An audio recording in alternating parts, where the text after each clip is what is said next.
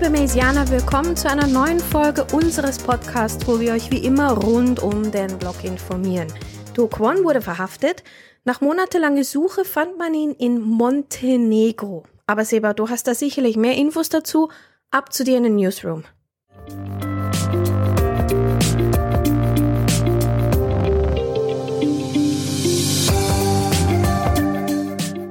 Ich habe definitiv mehr Infos dazu. Erstmal Hallo von meiner Seite. Ja, Do Kwon, der wurde am 23. März in Montenegro festgenommen. Das ist der CEO und Gründer von Terra Labs. Und er war natürlich der entscheidende Kopf hinter dem algorithmischen Stablecoin Terra USD, dem so berühmten Unstable Stablecoin. Jetzt hat man ihn festgenommen. Ich glaube, Interpol ähm, hat das Ganze gemacht und natürlich drohen ihm jetzt hohe Strafen. Ja, ich glaube auch, dass er weggesperrt wird. Also wenn der jetzt nicht ins Gefängnis kommt, dann hat er wirklich viel Schwein. Ja. Die SEC, die US-Staatsanwaltschaft und die südkoreanischen Behörden erheben Anklage in acht Punkten, unter anderem wegen Wertpapierbetrug, Verschwörung zum Betrug und auch wegen Marktmanipulation. Ja, das sieht nicht gut aus für ihn. Und jetzt streiten sich natürlich die USA und Südkorea darum, an wen Do Kwon jetzt ausgeliefert werden soll.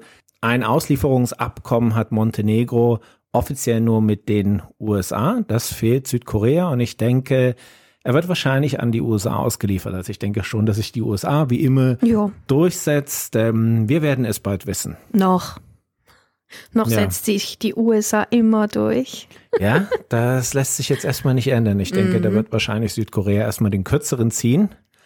Man kann ihn ja erstmal in, der USA, in den USA verhaften Mhm. und dann muss er dort seine Strafe absitzen Ja. und danach kann er nach Südkorea und dann kann er da dort seine Strafe absitzen. Ja, und dort wird es ein bisschen harscher als in den USA. Das kann ich jetzt schon sagen. Hey. Das kann durchaus sein. Dann das zu Do Kwon. Jetzt zu MicroStrategy. Also MicroStrategy, die sind mal wieder auf Shopping-Tour. Und was haben sie gekauft? Natürlich noch mehr Bitcoin. Die haben natürlich schon so viel Bitcoin, aber nicht genug. Jetzt hat MicroStrategy noch mehr Bitcoin gekauft und sie haben jetzt insgesamt 151.000 Bitcoin. Krass.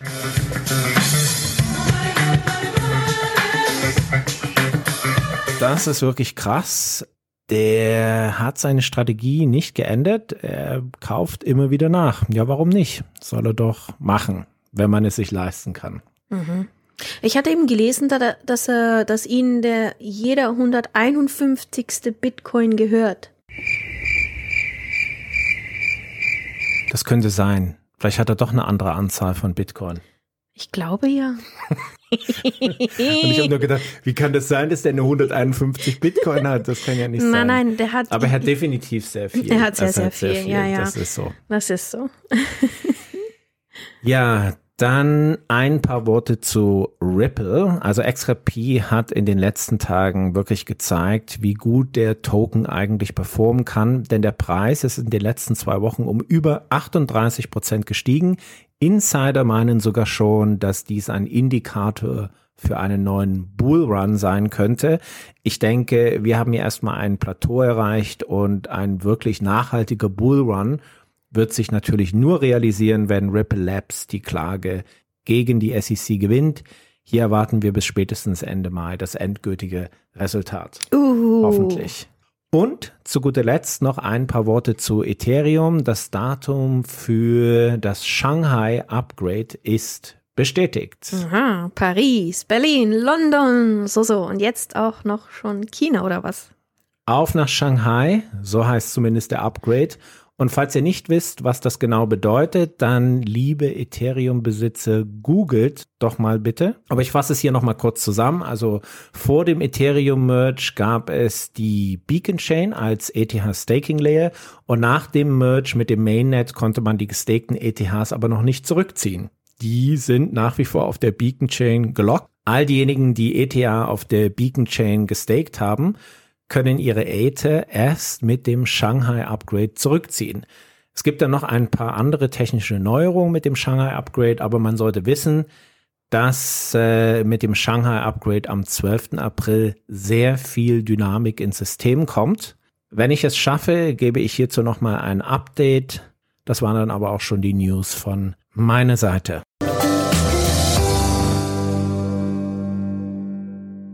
Ripple, Ethereum und Kryptoflüchtige. in, der, in der Kryptowelt ist es einfach immer, immer, immer spannend. Vielen Immer lieben Dank. los. Ja, das ist so. Vielen lieben Dank für die News, Saber.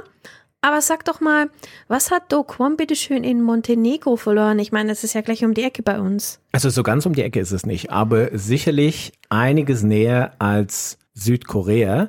Es wird auch noch spannend, was die Montenegriner entscheiden. Ja, wirklich Montenegriner, nicht Montenegre genau. oder Montenegro oder was auch immer. Nein, die Montenegriner.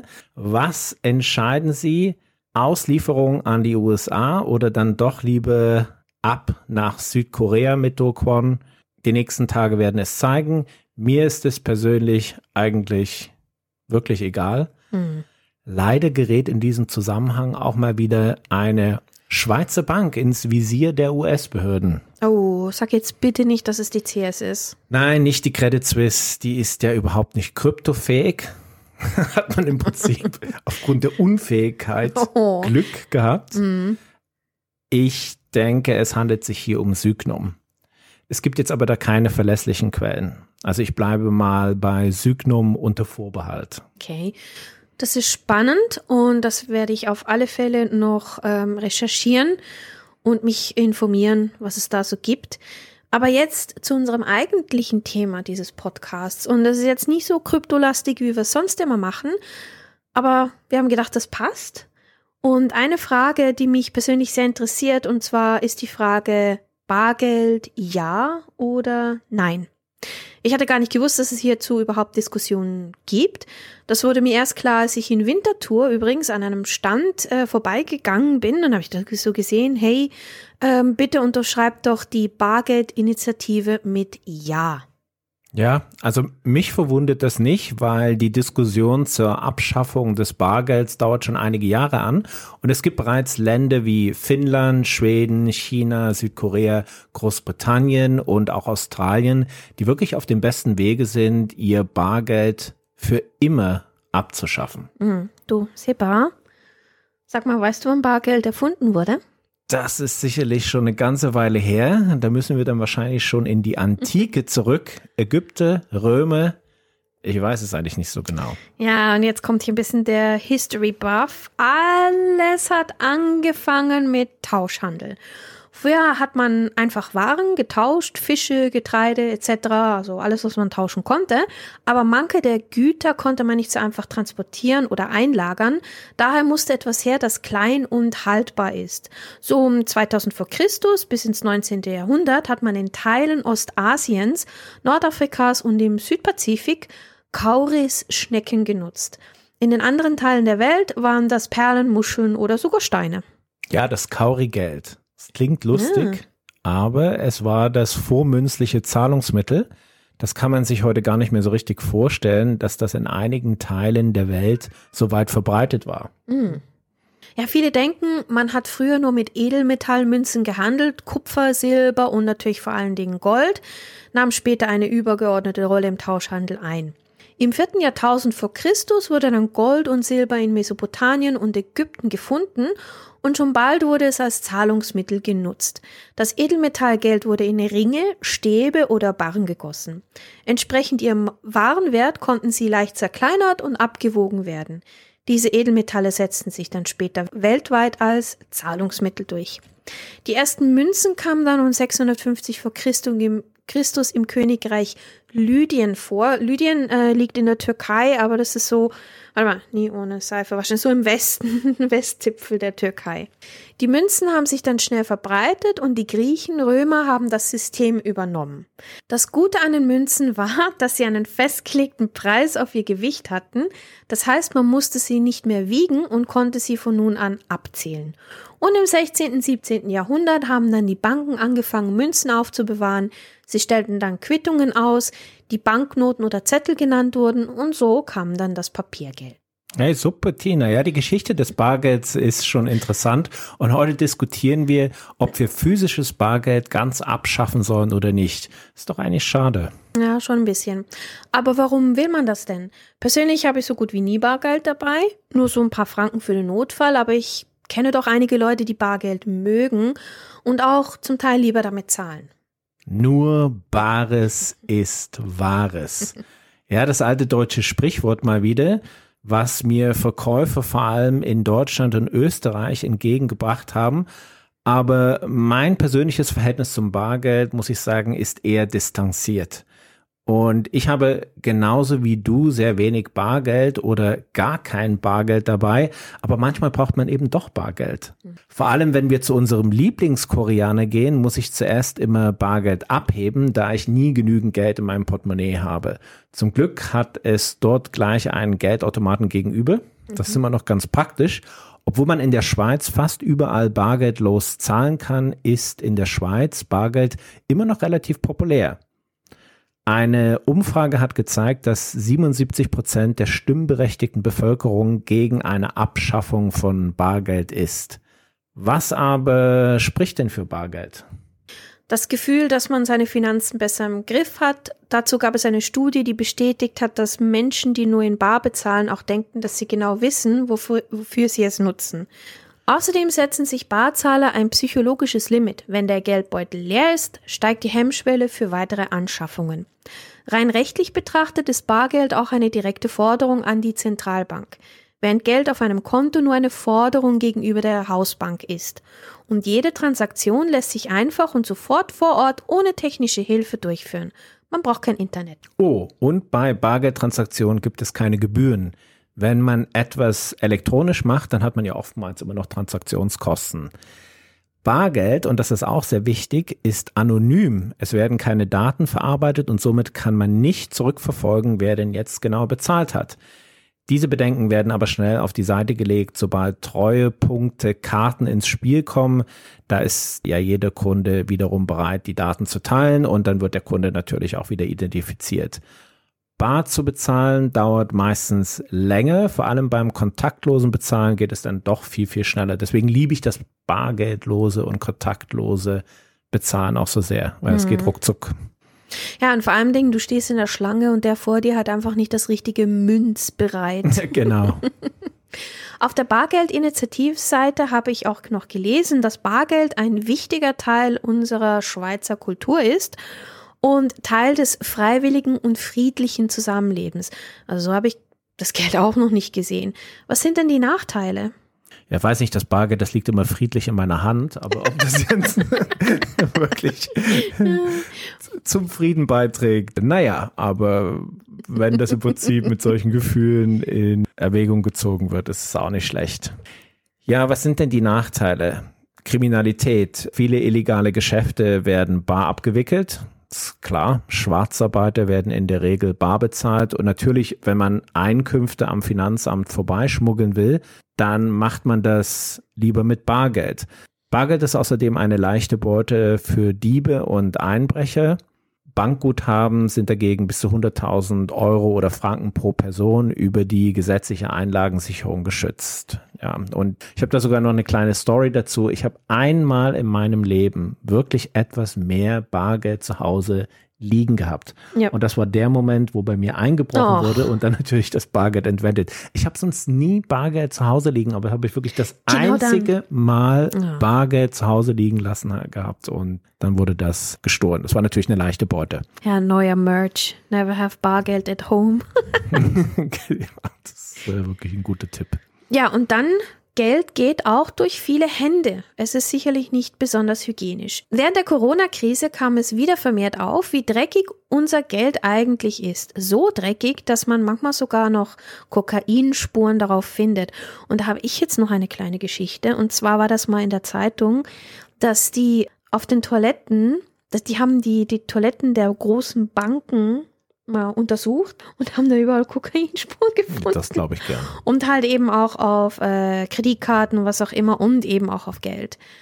Wobei, wenn man es so anschaut, ist unser Handy auch sehr dreckig und unsere Bezahlkarten natürlich auch. Aber das ist ja unser eigener Dreck, der da drauf ist. Und dann hat Bargeld natürlich noch einen weiteren Nachteil. Es kann sehr leicht gestohlen werden. Es kann sehr leicht verloren gehen. Zwar kann man ein Handy oder eine Kreditkarte auch verlieren, aber da hat man wenigstens noch nicht das Geld verloren. Du kannst ja dann immer das Handy ersetzen und die Kreditkarten schnell sperren lassen. Da gibt es ja sehr, sehr gute und äh, rasche Mechanismen, das so durchzusetzen, weil auf dem Handy hat man natürlich eine PIN, wo man das Ganze schützen kann. Ja. Und natürlich ist Bargeld auch nicht sehr bequem. Münzen und Noten brauchen im Vergleich zu Karten ziemlich viel Platz. Ich weiß, viele Damen in unserer Gesellschaft haben diese riesigen Portemonnaie. Ich mag aber lieber die kleinen sehr gerne, wo man einfach nur Karten drin hat. Und es ist sehr platzsparend. Das Handy ist zwar auch nicht platzsparend, aber für die meisten Leute eigentlich schon so, ja, im täglichen Gebrauch drin, dass man es gar nicht mehr merkt und es ist ein unverzichtbarer Begleiter. Außerdem ist das kontaktlose Bezahlen per Smartphone oder Karte in der Regel deutlich zeitsparender.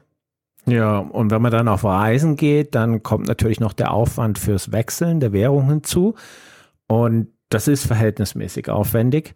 Außerdem können bei Banken in der Schweiz oder bei Wechselstuben im Ausland hohe Gebühren anfallen. Allerdings sind die Fremdwährungsgebühren von Banken und im Fall von digitalem Geld, zum Beispiel bei Zahlung mit der Kreditkarte, häufig sehr hoch. Immerhin gibt es jetzt mittlerweile Smartphone-Apps oder andere Anwendungen wie zum Beispiel Revolut, die für viele Währungen deutlich geringere Wechselgebühren verlangen. Und das ist dann schon praktisch. Ja, und was bedeutet das jetzt für Krypto, wenn es kein Bargeld mehr gibt? Hm, gute Frage. Aber die Frage ist für mich eher, ob man erst mit der Einführung von digitalem Zentralbankgeld das Bargeld wirklich abschaffen kann. Es wird in Zukunft immer mehr Einschränkungen oder Begrenzungen beim Bargeld geben. Also das sieht man jetzt schon in einigen Ländern wie Schweden und die EU hat das jetzt eigentlich auch weitestgehend durchgesetzt. Aber das Bargeld wirklich ganz abzuschaffen wird schwierig. Vor allen Dingen in der Schweiz, wo die Bevölkerung ja ein Wörtchen mitzureden hat. Mhm. Da kann man das wahrscheinlich nicht einfach so ohne weiteres aus dem Verkehr ziehen. Dazu ist es auch immer noch sehr beliebt und das totale Vertrauen gegenüber rein digitalem Geld ist einfach noch nicht gegeben. Jetzt, um nochmal den Bogen zu Krypto zu spannen, privatwirtschaftliches Kryptogeld ist momentan einfach das bessere digitale Geld, denn trotz der hohen Schwankungen kann man es digital selbst verwahren und man hat keine Forderungen gegenüber einer Drittpartei. Ganz unabhängig davon, wie viel Wert eine Kryptowährung hat, sie gehört einfach immer dir. Ob das bei digitalem Staatsgeld dann auch so sein wird, das weiß ich nicht. Beim Bargeld hingegen ist das auf alle Fälle so. Das Bargeld ist deins. Du hast eine direkte Forderung gegenüber der Zentralbank. Was die Zukunft bringt, das wissen wir noch nicht. Auf jeden Fall bleibt es spannend und das Bargeld nimmt ab, das ist ganz klar. Aber es bleibt uns erstmal in den nächsten Jahren noch erhalten. Und mit diesen baren Worten enden wir den heutigen Podcast. Tschüss.